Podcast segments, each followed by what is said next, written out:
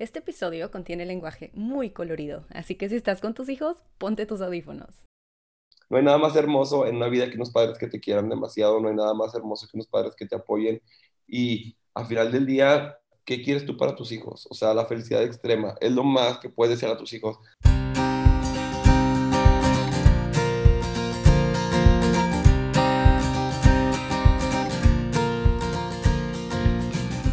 Hola, bienvenidos a su podcast Entre Tomas. Yo soy Abril. Y yo soy Brenda. Y hoy vamos a hablar de un tema que en un mundo ideal no sería un tema tabú. Y aunque ha ido cambiando y hemos ido progresando como humanidad, todavía nos falta muchísimo por aprender al respecto. Yo creo que más o menos de nuestros papás hacia arriba, esas generaciones, se han logrado justificar con ignorancia y a veces pues les damos chance de no ser súper abiertos o comprensivos porque fueron educados diferente, porque eran otros tiempos, pero pues ya nuestra generación y las que siguen definitivamente ya no tenemos justificación ni excusa alguna para no ser completa y absolutamente respetuosos e inclusivos con los miembros de la comunidad LGBTQI. Y lo que sí tenemos es la obligación de educarnos, de aprender, de escuchar a las personas LGBTQI y al igual que a todas las personas que son discriminadas por alguna característica de su persona, porque realmente ya es hora de ser humanos decentes. Vamos a hablar de este tema desde la perspectiva familiar. Como papás, la naturaleza siempre es proteger a los hijos de todo sufrimiento y dolor, independientemente de cuál sea la razón por la que sufren. Y la realidad es que el mundo en el que vivimos actualmente sigue discriminando y presentando retos a las personas no heterosexuales y a los papás a veces pues no sabemos cómo reaccionar ni qué esperar cuando los hijos salen del closet porque queremos que nuestros hijos tengan la menor cantidad de retos posibles y ser diferentes lamentablemente puede llegar a ser una fuente de sufrimiento para ellos. Entonces, hoy vamos a platicar con una persona sobre su historia y su experiencia con este tema. Y bueno, pues nuestro invitado de hoy me emociona muchísimo que esté aquí con nosotros. Lo ando persiguiendo desde el año pasado.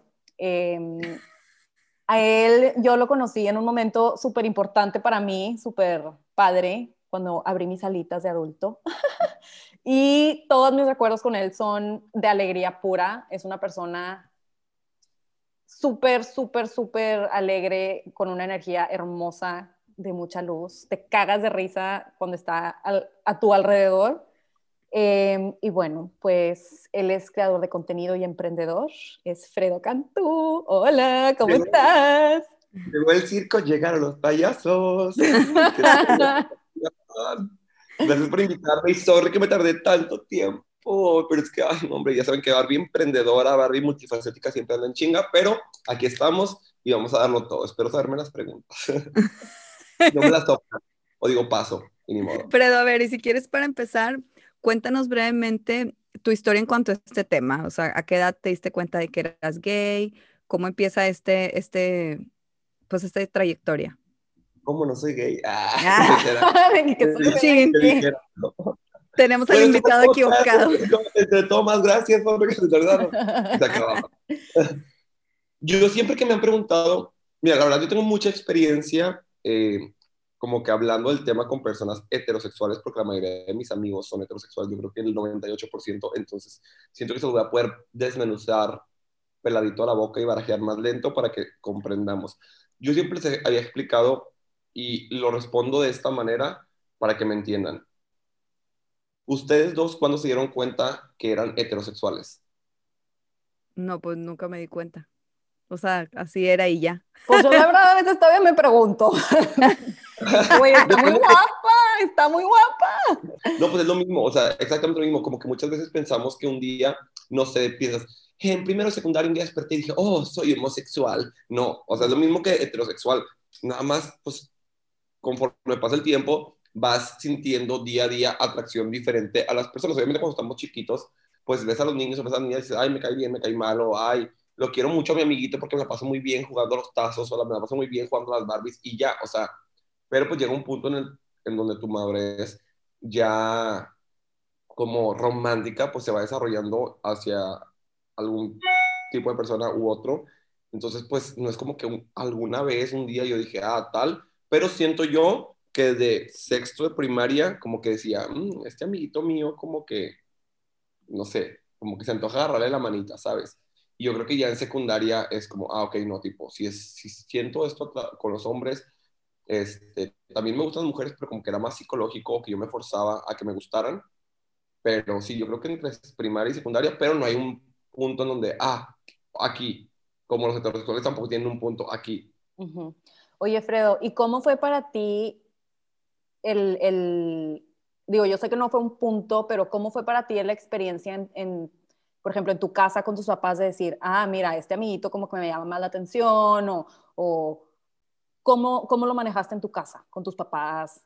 yo me acuerdo que, aparte que porque están aquí al lado y tipo, están escuchando, pero está cool para que, para que también este, las personas que nos están escuchando en casita sepan que, que todo mejora y que, y que está súper bien y que no pasa nada. Al final son tus papás que te van a querer. Eh, yo me acuerdo cuando estábamos ritual como en la secundaria, mis papás me cacharon unas cartas de un noviecito que yo tenía. Entonces me pone, tipo, mi noviecito me ponía que te amo y de que, ay, me encanta, así la verga, y así y me, tipo, me sentaron en la sala y de que, oye, pues, ¿qué está pasando por esto? No sé qué, eh, nos puedes explicar, nosotros te queremos un chingo, no pasa nada. Pero yo no estaba listo, o sea, yo ni siquiera sabía lo que estaba pasando, porque no me dejaron mentir, a nosotros, ni hasta la universidad, en ningún punto alguien nos toca el tema de la homosexualidad, nunca. O sea, nunca se nos dice que es una posibilidad, ni que es normal, ni que está científicamente comprobado que no es una enfermedad mental, ni, ni es un trauma, o sea, nunca nadie nos lo dice. Entonces, pues si no lo aprendes por fuera, y lo que aprendes por fuera es de que, ay, si eres joto, te vas a quedar solo toda tu vida, o sea, nunca te educan. entonces, pues yo estaba como que, no, no, es que no es mi amigo, pero así nos decimos todos. Así le digo a mis amigas que las amo, así le digo a mis amigos que los amo, y ya. Y mis papás de que, mm, no sé, Rick, y yo, sí, te juro. este, pero ya pues conforme pasó el tiempo, la verdad nunca me gusta decir la edad de cuando salí del closet porque después la gente se presiona y siente que ya va tarde a mí me pasaba cuando yo veía, no se veía en YouTube así de que los bloggers de ese entonces que hablaban de que salían del closet y demás, y decían, ay, tengo 14 años, salió a los 14, o salió a los 20, o salió tal, y yo siempre decía, chin, yo ya soy dos años mayor que eso y no he salido y ya voy tarde y, te empiezas a traumar. Entonces nunca me gusta decir la edad para que pues las personas cuando estén listas lo hagan. Yo, yo, mi hermana ya sabía, porque mi hermana y yo tenemos una relación súper buena, yo le digo 8 años, o sea, ella estaba muy chiquita, tenía como 8 años y yo tenía como 16, cuando este, nos empezamos a llevar bastante, o sea, como que nos hicimos muy amiguitos y yo le contaba cosillas de cualquier cosa, o sea, de, la escuela y de mis amiguitos y me ayudaba con mil cosas. fue como que las primeras que se enteró y ya después, este, tiempo después, yo ya hablé con, con mi mamá primero y le dije, ¿sabes qué? Este, yo llorando un mar de lágrimas, o sea, María Magdalena se encontraba pendeja comparado con lo mucho que yo estaba llorando, porque pues es un proceso el que vives y, y, la primera vez que lo dices en voz alta y más para una persona que significa tanto para ti, pues sí te da miedo el cómo vaya a reaccionar porque aunque tu vida no se acabe y tus papás no te apoyan, pero pues obviamente va a ser una vida muy diferente y más difícil. Pero no pasa nada, nadie se ha muerto porque sus papás no lo apoyan. Pero pues bueno, ya yo le dije, oye mamá, ¿sabes qué? Me gustan los hombres, así, así, así. Y lo primero que me dijo yo, mamá, fue, tipo, me agarró la mano y me dijo, nunca vas a estar solo, o sea, quiero que no se te olvide eso. Y este, lo segundo me preguntó, porque yo era una persona muy religiosa, o sea, yo era súper religioso, y me preguntó, y bueno, ¿qué pedo con Dios? O sea, ¿qué pedo con la religión? ¿Ya hablaste con él, mijito? como, ya sabe, como todos sabemos, la religión no lo ve tan bien, por así decirlo. Y yo le dije, mira, la verdad, es lo último que me preocupa ahorita. O sea, yo estoy como que muy contento conmigo mismo, estoy súper feliz que ya por fin puedo ser yo. Y si X o Y lo aceptan o no lo aceptan, me viene valiendo madre. O sea, yo sé que soy una persona buena y que mi preferencia o orientación sexual no define si mover al cielo o al infierno, entonces ni modo. Y ya mi mamá al principio obviamente súper lo entendió, pero pues también para ellos es un proceso y es una cosa que tenemos que entender muchas veces los hijos porque esperamos que les diga, que les diga, que sería lo ideal, la verdad. Decirle, oye papá, mamá, de que soy gay, de ah, ok, bueno, ¿y cómo está su novio? Y pero así como para nosotros es un proceso de tantos años, tú que lo entiendes, tú que lo vives y lo tienes aquí dentro de la cabeza y lo sientes, este, te toma varios años como el asimilarlo y el, el poder estrenarlo para los papás, no va a ser en un día, y no porque tenga algo malo, y no porque sea algo difícil de entender, es porque, pues ellos tienen otra percepción y otra idea de, de, sus hijos muchas veces, entonces, pues si es un proceso para ellos, eh, que, ojo, no justifico que sean mierdas, porque una cosa es tipo, llevarla lento y otra cosa ser unos hijos de la chingada. pero pues obviamente no te van a preguntar de qué, ¿y tienes novio? ¿Y cómo no sé qué? Al principio, o sea, también ellos tienen que asimilar y decir, a ver, ¿qué va a cambiar la vida de mi hijo? Ya no se va a casar, ya no me va a dar nietos, etcétera, etcétera. O sea, sí, sí se va a casar, sí puede dar nietos, pero no en la forma tradicional que esperaban. ¿Qué va a pensar la abuela? ¿Qué van a pensar los sobrinitos? Etcétera. Como que es todo un proceso, nada más es, ah, mi hijo lo sé, pues vamos, no. Es todo el, el entorno. Y lo que me decía mi mamá, me decía, ok, por no, o sea, no hay ningún problema, nada más trata de no, ¿cómo expresarlo tanto? Porque no quiero que te dañen, no quiero que te hagan caras feas, no quiero que te discriminen. Y yo le decía, mira, si te, lo, si te lo estoy diciendo es porque yo ya pasé por todo eso y yo ya estoy listo para enfrentarme a todo esto. O sea, ya me vale madre, o sea, si ya lo estoy diciendo es porque ya puedo defenderme completamente. Y mi mamá también me decía, o sea, estaba enojada y me decía, ¿por qué no me dijiste antes? Tenemos una relación súper chingona, hay muchísima confianza, nos decimos casi todo. ¿Por qué no me dijiste antes? Y dije, es que la verdad, yo no estaba listo. O sea, no quería que me llegara a pasar algo y venir corriendo contigo y que tú me tuvieras que defender. Ahorita en este punto yo ya me defendí de lo que me tenía que defender, ya estoy súper a gusto conmigo mismo, entonces ya no hay, o sea, ya no hay como que puntos débiles en mi persona que necesiten defensa o que necesiten esconderse, entonces por eso ya te lo estoy compartiendo porque ya estoy listo para decir eso al mundo. Y ya obviamente pues conforme pasó el tiempo, este, pues, fueron entendiendo más y ya les empezaba a platicar de mis ligues o de mis novios y de etcétera, etcétera, y ya empezaron como que a entender muchísimas cosas más que de repente yo me refería a mí mismo en femenino, que no soy una persona trans, pero pues de repente, no sé, me identifico así fluido y también, no sé, me pintaba las uñas, me ponía vestidos para la risa, para la botana y pues al final del, día me entendieron. Mi papá se enteró tiempo después, yo le dije por WhatsApp literal, o sea, de que no sé qué me estaba regañando de la escuela y yo, ay, sí, pero soy gay. Y mi papá de que... Eh, y eso no es excusa para que esté reprobando, sacas de que me vale.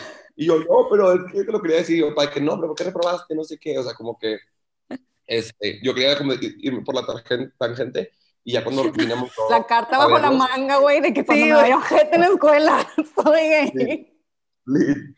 Y ya cuando vine a, a, verlo en persona, ya, o sea, hablé con él y me dijo, no, hombre, yo lo supe de que andabas en pañales, a mirar, me vale madre, pero ¿por qué andas reprobando? Y ya me cago, que importa la cosa. Pero bueno, qué importante eso que dices, porque también creo que muchos papás saben, o sea, desde que los niños están chiquitos, o, o tienen como que la, ¿cómo se dice? O sea, como que sospechan, pero siento que muchas veces por el miedo a la confrontación o porque tenemos unas expectativas como papás de que, ya sabes, nuestros hijos la vida perfecta y la burbuja y que no les vaya a pasar nada. Entonces entra como este miedo a aceptarlo, a tener esa conversación. Y digo, yo tengo amigos que pues han tenido que romper relación con sus papás así porque los papás no quieren tener o aceptarlo o no quieren tener esta conversación con ellos, entonces prefieren sordearse y, hacerse de la vista gorda. Y dices, claro que saben, o sea, claro que es súper obvio, pero, muchas veces también es muy les da miedo. O lo, que, o lo que yo recomiendo bastante, si es que no confronten también tanto a los amigos y a los papás, porque pues si por algo no te lo han dicho, o sea, si no te han dicho es por algo, quizá los hijos no están listos, quizá este, tanto ya como que en esta batalla, como le digo que a mí me pasó cuando me, me, la primera vez, eh, las personas lo llegamos a decir ya cuando estamos listos. Quizás no es que no tengas la confianza o quizás no es que tengas el miedo, o sea, sí puedes tener algún interno, pero muchas veces es porque no estás listo. Entonces, en el momento en que te preguntan, te atacas, o sea, y lo, lo tomas como mal y, ay, me está acusando y me está juzgando y etcétera, etcétera. Entonces, pues muchas veces yo creo que lo mejor sí es esperar a que las personas lo digan cuando estén listos.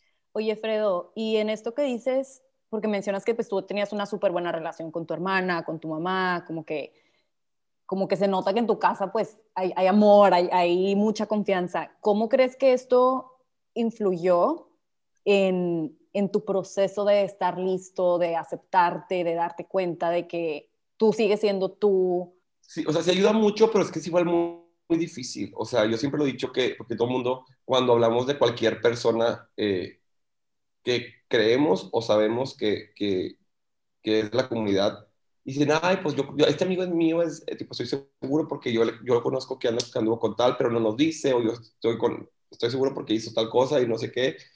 Pero es que es un proceso bien cabrón. O sea, es algo que la gente no se imagina porque, como les digo, aunque pues tu vida no se acaba y tus papás no te apoyan, tus amigos no te apoyan, no pasa absolutamente nada y tú puedes seguir adelante, pues sí sería un golpe duro el, el que tus papás, las personas que más te deben apoyar, te digan, oye, pues no, no te, tipo, no te entiendo, o no te acepto y no te quiero. y aunque después lo entiendan y después te pidan perdón, lo que sea, en ese momento te va a doler para toda la vida porque pues están, te están como que haciendo por un lado por ser lo que no porque tú hayas tomado la decisión, porque la homosexualidad no es una decisión, o sea, ¿quién en su sano juicio, en sus cinco sentidos, decidiría tener una orientación sexual homosexual en un país machista, misógino, homofóbico, en donde a todos discriminan, en donde son señalados, donde es ilegal, ni siquiera te puedes casar, o sea, porque yo decidiría eso. Aparte, ¿quién en su pinche sano juicio, en mi caso, decidiría enamorarse de los hombres cuando they are trash? O sea, no. no, ni de pedo.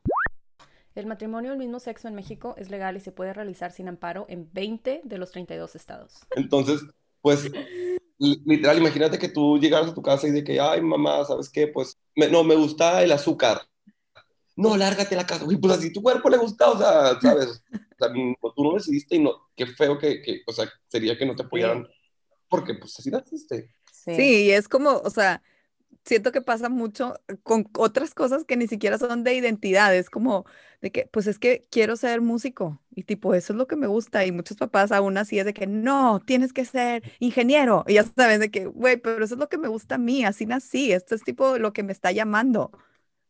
No, claro, y, lo platicábamos a Abril y yo ayer que nos estábamos preparando y yo le decía, es que... Preparando. preparando para la entrevista. Si nos preparamos, hacemos nuestra tarea. Em, pero le decía, es que esto se me hace, o sea, es un tema que a mí me toca mucho las fibras, se me hace, porque digo, ¿cómo es posible? Se me hace la, la cosa más bestial, güey, más brutal, como que hacer menos a alguien o separar o discriminar por a quien amas o, o quien te calienta los huevos, güey. O sea, es algo tan personal. ¿Qué chingados nos importa? Me explico. es como, a mí, no sé, se me hace muy, muy, muy... Yo, yo todavía creo más que afecta más tu postura política, porque ahí sí, tipo, estás votando por alguien que te va a afectar en tu economía, en tus leyes y demás, a quien yo decida, tipo, regalarse es lo más personal, exacto, es lo más personal que tienes, güey, es lo más tuyo de ti. Me explico, me, ya estoy gritando.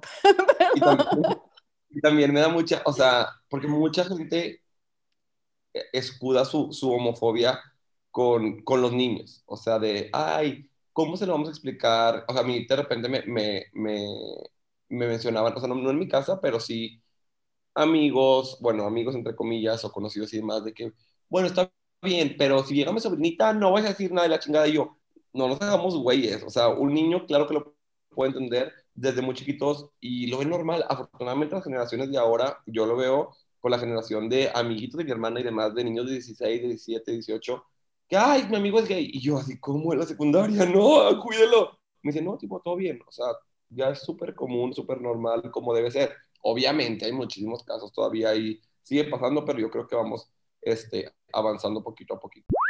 En la edición del 2019 de Society at a Glance, la OCDE reporta que en la escala del 1 al 10 de la aceptación de la homosexualidad, México califica en el número 5. Esto significa que los ciudadanos mexicanos se encuentran solo a la mitad del camino hacia la plena aceptación social de la homosexualidad.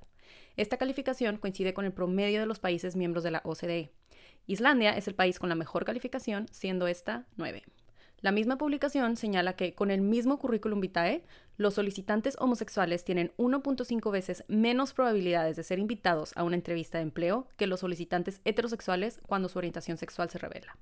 ¿Cómo lo platicaste? ¿Cómo se abrió el tema? ¿Cómo, cómo lo manejaste con, por ejemplo, tus abuelos o si tienes tíos más grandes o más eh, conservadores? ¿Cómo fue como que salir con tu familia? Pues yo la verdad es que yo soy muy al chilazo. O sea, toda mi vida siempre conoces, entonces yo siempre he sido de que ah, así es y así es. Entonces, este, como que nada más lo, normalicé. O sea, nunca tuve la plática con nadie. ahorita en vida tengo dos abuelas, mis dos abuelos ya fallecieron y una sí sabe, este, y fue porque mi prima, la mayor de, de, de esa familia, habló con ella en una boda este, se casó una prima mía y todos estaban diciendo que, ay, cuando se case tal, porque ya, quedamos muy pocos primos que no estamos casados. Y cuando se case tal, no, tal, tal, pero sí, ya seguía yo, o sea, en orden de mis primos ya sigo yo en edad de casarme, que no va a pasar. Tome su, su silla y espere. Este, a mí también ya me saltaron, güey. ya me saltaron, pero pues ya voy bien atrás en mi turno. Eh, y como que alguien dijo, no, pues sí, cuando tenga novia, no sé qué, pero yo no estaba, o sea, yo estaba bailando o algo así. Y a mi prima dijo, a ver, tipo, tipo, Alfredo, no sé qué, la, la, esto, esto y esto y esto, así, y le dijo a mi abuelita, y no tiene de mal, no sé qué, la, etcétera, y mi abuela fue que, ay, me vale verga, o sea, yo lo amo y es mi nieto y me vale, tipo, como que fluyó y lo entendió y no se preguntó nada. Pero mi abuela del otro lado, no se le puede decir porque esa señora está muy hecha a la antigua. Y no nada más con, esto, con este tipo de temas, con todo tipo de temas, o sea, este, entonces es un poquito más complicado, pero pues al final del día, no, o sea, no que no le quiera decir por miedo a perderla, pero pues prefiero, o sea, no, no me afecta el que sepa o el que no sepa. Ya si yo me gana a casar mañana y la quiero invitar, pues sí tendría que hablar con ella así, pero mientras ahorita que estoy soltero y no afecta nada y pues no, pues prefiero no como que aventarme ese round y más porque ya está delicada de salud y demás, entonces pues no, ¿para qué aventarme? O sea, ¿para qué hacerle la gatada? Y con mis tíos y primos, pues yo nada más empecé a, a, como que en Facebook, los tenía todos en Facebook y empezaba a compartir cosas del Pride o de, ay, mi novio, o ay, mi ligue, etcétera, etcétera, etcétera. Y ya pues como que ellos ahí cuchichaban entre ellos, y viste que publicó, y viste no sé qué, la, Pero al final del día, pues quiso todos eh, lo tomaron súper bien. Sí tengo uno que otro tío que ahí está un poquito eh, apendejado de su mentalidad, por así decirlo. Cada cabeza es un mundo, o sea, cada cabeza es un mundo, pero el pedo es que algunas personas, como el, la cabeza de mi tío, es un pueblo con poquitos habitantes, pendejos en su mayoría. Entonces, pues no lo entienden tanto. Eh, pero aquí también me vale, o sea, mm, ya hace, nada más una vez en todo lo que, lo que tengo ya fuera del closet, por así decirlo, hicieron un comentario este, que le dijo como que a un primito que se cayó y no me creo que se había raspado y estaba llorando y le dijo, no seas joto. Y yo volteo y le digo, cuida tu boca si no te largas de esta casa porque es la casa de mi abuela. Y es un tío que es esposo de mi tía, o sea, no es de sangre directo, pues. Y dije, te largas de esta casa. Y todos fue que sí. Y el vato que no, una disculpa, no sé qué, la. Este, entonces, pues, lo tienen que aprender a los putazos, o sea. Justo eso hablábamos, Brenda y yo también, de los señores mayores, que esto es mucho como un insulto. O sea, que no seas mariquita, o ya sabes de que, o sea, no seas jotito porque te pegaste o porque, porque el niño está jugando con muñecas o cosas así. Porque siento que lo ven, o sea, bueno, es como si fuera un insulto porque lo ven como algo malo. Que también, o sea, nosotros promovemos mucho en este podcast el respeto a quien sea. Si tú decides que no te gusta eh, ni quieres participar a esta comunidad, ok, o sea, el punto es solo respetarlo, ¿sabes? O sea, igual y tú no vas a estar de acuerdo, como igual y yo no estoy de acuerdo con otras cosas, pero pues el aceptarlos y el incluirlos y el respetarlos, eso es lo que haría que la sociedad ya no tuviera todos estos problemas, ¿verdad?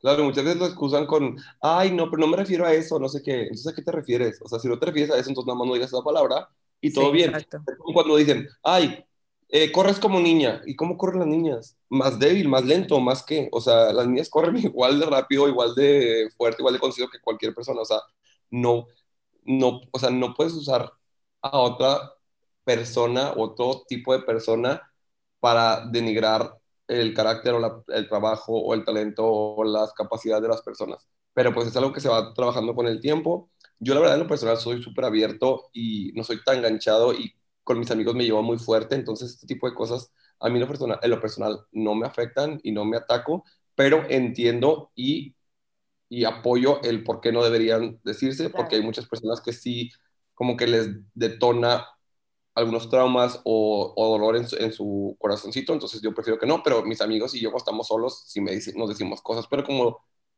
pues como todo tipo de amigos que se, se bufan por todo, que si por flaco, por flaco, por gordo, por gordo, por blanco, por blanco, o sea, entre amigos, pero sí, yo, ellos están súper conscientes que no está bien dicho y que no se puede decir a nadie, que no sea yo, porque pues yo, aquí hay confianza. ¿Por qué crees que mucha gente en México se va a salir del closet?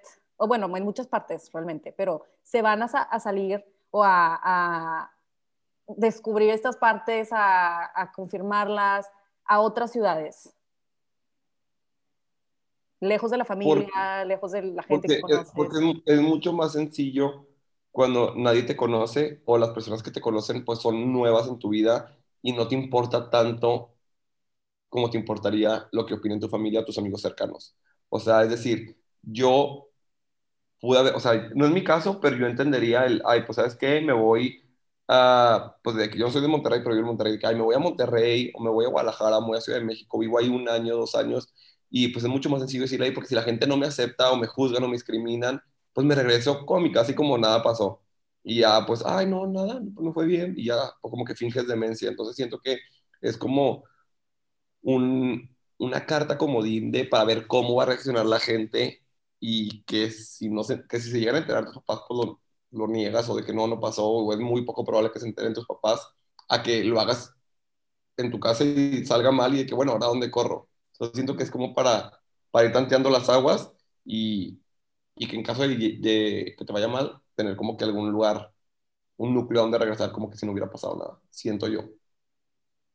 Sí, sobre todo en esta sociedad, o bueno, en, en todas las sociedades hay así como los, ya sabes, muy cerrados o muy lo que tú quieras. Pero digo, yo sí tengo amigos que se han ido a Ciudad de México o así. Y digo, pues qué feo que no puedan en su propia casa, o sea, qué difícil de que no poder ser tú en donde vives, con tu círculo, con tus amigos, por, pues es el miedo a la aceptación, ¿no? O sea, de que, ¿qué va a pasar si les digo que soy gay?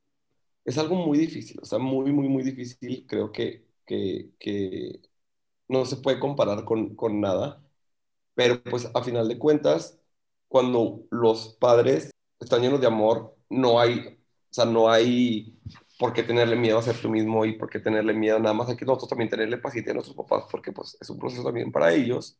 Repito, no porque sea malo, sino porque pues también lo tienen que procesar, como entender, como cuando un hijo eh, embaraza a su novia o la niña sale embarazada, pues es un proceso, no porque sea malo o quizá, depende cómo lo vean, pero pues nada más tienen que procesar porque está fuera de los planes, entre comillas, que pues ellos esperaban y cómo se educaron nuestros papás. O sea, está muy cabrón cambiarle a los papás cómo se educaron. Es como si el día de mañana llegan tus hijos y te dicen, vamos a hacer algo súper al aire. Dijeran, oye, pues ahora, eh, no sé, tipo, vamos a andar topless todo el tiempo, o sea, las mujeres, que es como que algo nuevo y así. Pero tú llegas a tu casa a la secundaria, y que a la secundaria vamos a ir topless, tú decir, ¿qué? ¿Cómo? O sea, pero pues, porque te educaron de cierta manera.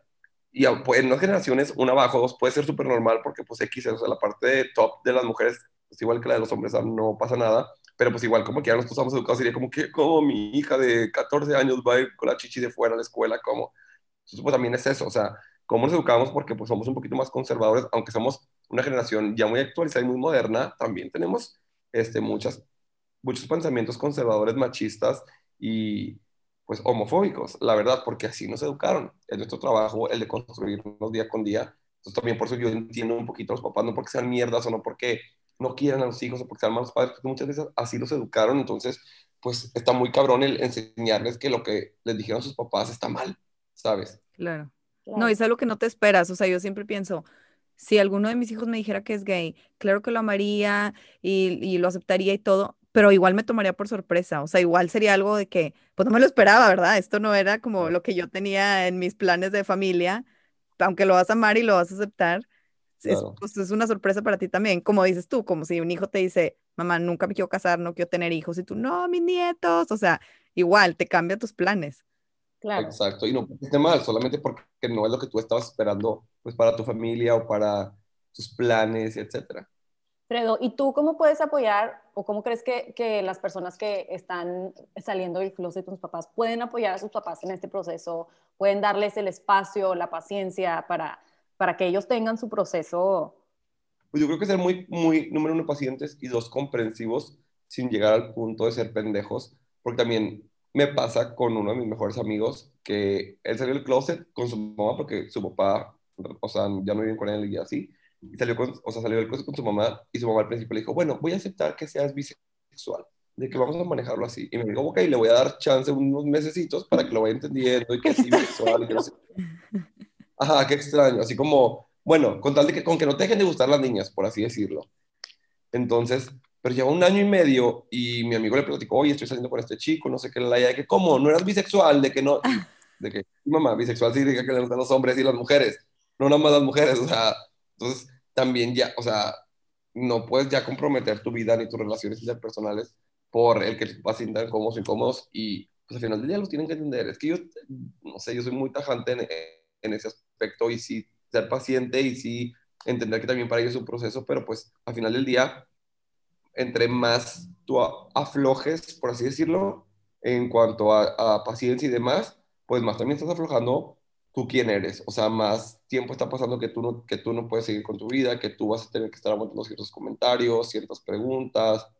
Por ejemplo, aquí en mi casa, desde que yo hablé con ellos, jamás se ha tocado un tema de, ¿y tu novia? Y, y la, la, la, ¿sabes? Que era un tema incómodo, como quiere que te detonaba ciertas inseguridades y te, te detonaba ciertas como molestias de, oh, yo chingado, ¿sabes? Entonces, pues, entre más esperes, más estás sacrificando tu felicidad y el ser tú, el ser tú mismo. Y todo, toda la gente que me conoce, desde que yo salí del closet, porque hay gente que me conoce desde, siempre, puede confirmar que soy 100 veces más feliz, 100 veces yo mismo, me va muchísimo mejor, soy más auténtico, puedo como expresarme muchísimo, o sea, y soy más creativo y tengo como que más ganas de hacer las cosas, porque pues no hay nada como ser tú mismo, o sea, no hay nada como eh, aceptarte y amarte por quien eres y ya. Ay, qué padre, Fredo. Sí, la verdad yo también creo que una vez que ya, o sea, lo aceptan más con los papás, que es como el, ah, ya sabes, de que la barrera máxima, que el liberador, o sea, ya sabes, como que poder ser tú en, con la gente que más amas, que puede ser más valioso que eso, ¿sabes? No, y me imagino que para los papás también ha de ser de ayuda o de beneficio verte más feliz, o sea, verte liberado, verte tú, o sea, eso les ayuda a ayudar mucho también en su proceso, ¿no? De que, güey, pues estoy batallando, pero velo, velo. Está volando. Sí, al final del día, eso es lo que tú quieres como papá Ajá. siempre, que tu hijo sea feliz, o sea, ya sabes, si va a tener otra preferencia sexual y eso va a ser lo que lo lleve a su felicidad, pues qué bueno, que, que sea feliz. Sí, muchas veces pasa con, con, justo con los papás que tienen hijos súper reprimidos, que les va mal en la escuela, que no tienen amigos, que no hacen nada más que estar en la computadora o de que encerrados o lo que sea, porque pues están reprimidos porque no pueden ser quien ellos. Y una vez que salen, lo juro que se ve súper el cambio. O sea, hay muchísimos casos de estudio en donde los hijos empiezan a ser mucho más sociales porque pues ya te estás a ti mismo y ya no estás con, pensando en si digo esto. Y así me pasaba mucho a mí, no sé, costaba más morro de que, ay, o sea, era muchísimo menos más social porque, no, o sea, no podía decir comentarios porque, y luego sí decía, ah, van a decir que soy gay y van a descubrir y me van a juzgar y me van a discriminar, o sea, como que pensaba muchísimo en cómo me iba a comportar y todo lo que iba a decir para que no hubiera como que ni una pequeña posibilidad de que me, me descubrieran, por así decirlo. Ya cuando ya no hay límites, ya no, hay filtros, ya nada más eres tú mismo, no hay máscaras, obviamente eres mucho más social porque a la gente le gusta la autenticidad y puedes ser tú mismo y te la pasas muchísimo mejor y descansas del corazón y del pecho. Oye, Fredo, y bueno, una pregunta así como para, para que nos des un tip de medio cierre, pero ¿qué le dirías a los papás que, algunos papás que estén como batallando en aceptar o entender a su hijo que sale del closet? Pues les diría, primero que nada, que se informen y que lean, porque eso es muy importante. Yo les puedo venir a decir misa o X persona le puede venir a decir misa, pero muchas veces hablamos de, desde nuestra ignorancia. Lean, lean desde hace cuántos años eh, ya se descartó como cualquier enfermedad mental, como cualquier eh, deformidad, como lo quieran ver, o sea, es normal, es natural, hasta en los animales este, se da, ya está descartado, o sea, sí, los científicos y los médicos expertos del cerebro ya lo confirmaron que es normal. Tú, persona pendeja, ¿quién te crees para pensar que es una enfermedad y que se puede sanar con terapia o con religión. El 17 de mayo de 1990, la Organización Mundial de la Salud retiró la homosexualidad de su lista de enfermedades mentales. La OMS reconoció que la homosexualidad es una variación natural de la sexualidad humana y se rechazaron todas las terapias o métodos de cambio de orientación sexual. Muchas veces también hablamos, no quiero tocar el tema de la religión porque es un tema un poco complicado, pero... Después muy, ajá, muchas veces como que se escudan en, la, ah, la religión lo dice que está mal, dice, la, la, la, etcétera. A ver, si tu religión te pide señalar, odiar o discriminar a alguien, creo que deberías de cambiarte de religión a buscar una que te pida nada más amar a las personas por como son. No está haciendo ningún daño, no es una decisión, no, no es algo que te define como persona, o sea, no es como, ah, si yo, yo hetero soy tal, yo homosexual soy tal. No, o sea, nada más es una orientación, es lo que me atrae, es lo que me voy a cenar cuando llego a mi casa y punto y aparte. Tengan muchísima paciencia, amen, amen a sus hijos, no hay nada más hermoso en una vida que unos padres que, ay, ya te quiero llorar, no hay nada más hermoso en una vida que unos padres que te quieran demasiado, no hay nada más hermoso que unos padres que te apoyen y al final del día, ¿qué quieres tú para tus hijos? O sea, la felicidad extrema es lo más que puedes desear a tus hijos, más que sean doctores, más que sean millonarios, más que sean famosos, que estén felices. O sea, es lo más importante para un padre y en la vida también para tus amigos, para tus, eh, tu pareja, para tus papás, lo que más yo les deseo a las personas que sean felices. Entonces, si tus hijos sienten tu apoyo y sienten tu cariño, no hay manera, a mí me puede estar llevando la chingada en trabajo, en redes sociales, en, en lo que sea, pero yo siempre como que me puedo levantar porque sé que mis papás están ahí. O sea, sé que le puedo marcar a mi mamá y digo, me está pasando esto y tengo su apoyo y tengo su amor. Entonces, por favor, denle muchísimo amor a sus hijos. Lean, infórmense, es un proceso y yo entiendo, no es de la noche a la mañana, pero créanme que al final del día todo pasa, no pasa nada y muchas veces el mayor miedo de los padres es por protegerse ellos más que protegerse a los hijos, como de que, ay, si mi cuñada me dice esto, ¿qué voy a hacer? Y qué incómodo y cómo le voy a responder por eso mejor lean para que puedan callar los chicos a domicilio CASB y quieran muchísimo, muchísimo, muchísimo, muchísimo a sus hijos. De verdad que pues no define nada, o sea, no, no, no es como que voy a decir, es una bendición tener, no, no es nada, o sea, así como tienes un hijo heterosexual, es como tener un hijo de cabello negro, un hijo de cabello bueno, no cambia absolutamente nada, es algo normal, es algo X, es algo que no debería ser un asunto de discusión, ni de tema, ni nada, pero pues desafortunadamente aún estamos ahí, pero pues para eso son ese tipo de espacios, para que la gente se vaya concientizando un poquito, que lit es como tener un hijo pelirrojo, no pasa nada, o sea, no define no nada, lit absolutamente nada. Y ya. Ay, qué padre. de llorar a mí también. Ay, Fredo, mil gracias. La verdad es que estamos 100% de acuerdo con todo lo que dices, porque sí, es, es lo más importante, ¿no? Y, yo siempre le digo a Aureli y en, el podcast les digo, ay, es que, güey, yo no quiero tener hijos porque si no son felices, o sea, para mí es un trauma de la vida de que, güey, y si no son felices, ¿qué voy a hacer? Pero yo, yo creo yo que, que mientras, mientras tus papás te quieran demasiado, es muy alto el porcentaje de probabilidad de que van a ser felices. No importan ciertas cosas, obviamente todos sufrimos, obviamente, como nosotros, o sea, como este, ah, hemos tenido momentos muy difíciles, muy culeros, muy cabrones, pero al final de cuentas siento yo que terminamos este, siendo más felices porque tenemos personas que nos quieren. Quizá para muchas personas no están sus papás, hay muchos casos, tampoco es como que el único factor que en tu vida, si no tienes tus papás, de que apoyarte, no feliz, no, pero siempre tienes que tener personas que te apoyen y al final del día tu familia, y es como yo lo veo a tu familia, la persona, las personas que deciden apoyarte y estar contigo. O sea, yo también considero a muchos amigos familia y los veo no sé, mucho más cercanos que muchos miembros familiares que tengo. Entonces, este, con que haya personas que te quieren de todo corazón, esa es la clave de la felicidad. Todo lo demás viene sobrando, entonces apoyen a las personas, quierenlas porque, por quienes son y no te define en absolutamente nada tu orientación sexual, tu color de piel, tu nivel socioeconómico, de dónde vienes, quién eres, o sea, lo único que importa es tu esencia, que no le hagas daño a nadie y pues que tengas ganas de ser feliz. Muchas gracias, Fredo. No, a ustedes. Ay, bueno, pues ya este, estamos terminando. No sé si quieras compartir tus redes para las personas que te están escuchando y, y pues si quieren seguirte, si quieren, oiga, neta, su contenido es muy cagado, muy cagado. O sea, yo todas las, bueno, para mí cuando yo me despierto y te veo, ya esas cuenta el del día pasado, entonces siempre voy un día atrasada, pero es muy cagado, de verdad te lo recomiendo. Muchas, muchas gracias. Pues estoy como un Alfredo en Instagram y en Twitter.